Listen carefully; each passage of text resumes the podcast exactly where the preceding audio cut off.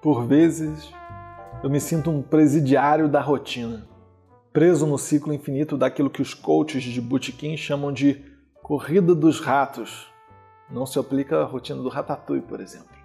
Não reclamaria se ao menos fosse a parca rotina dos novos nômades digitais. Nesse caso, eu estaria exausto trabalhando numa praia da Tailândia, MacBook ao colo, gerando dinheiro enquanto abraçaria a areia quente entre os dedos com os meus pés. Na minha cabeça, a única preocupação seria qual porto de qual destino paradisíaco abarcaria o meu navio. Essa seria uma rotina boa, diferente. Eu fantasio com ela de vez em quando, mas imagino que teria que eliminar elementos muito melhores da minha rotina, da rotina que eu tenho. Para resumir a história e não os matar de tédio, eu encurto meu dia a dia. Acordo, bebê, café, trabalho, almoço, bebê, criança, trabalho, bebê, criança, esposa, durmo. É difícil encaixar um eu nisso tudo. Mas observe que na minha rotina tem outros pontos essenciais. Seria inimaginável tirar dela bebê, criança e esposa. É uma questão de escolha. E eu me pergunto sempre: quero ser navio ou porto? Navios vão e vêm a hora que convir. Já porto tem que estar sempre preparado para apoiar.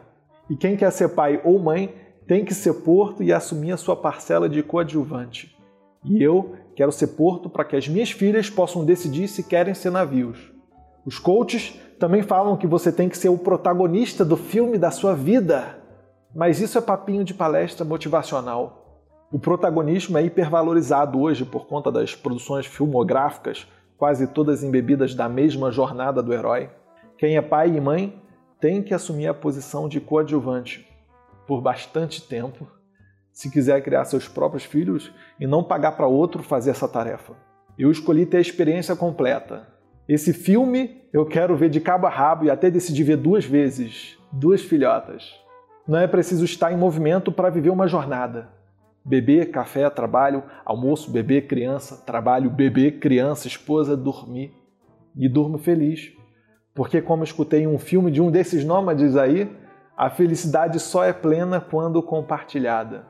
E eu realmente acredito que a frase do protagonista do filme, Natureza Selvagem, tem um quê de arrependimento do autor, que deixou familiares atrás fugindo dos problemas em vez de enfrentá-los. Além disso, é importante ter rotina para poder quebrá-la de vez em quando. Você já viu o sorriso de uma criança quando você deixa ela comer um docinho antes do almoço? Essa é a felicidade que me liberta.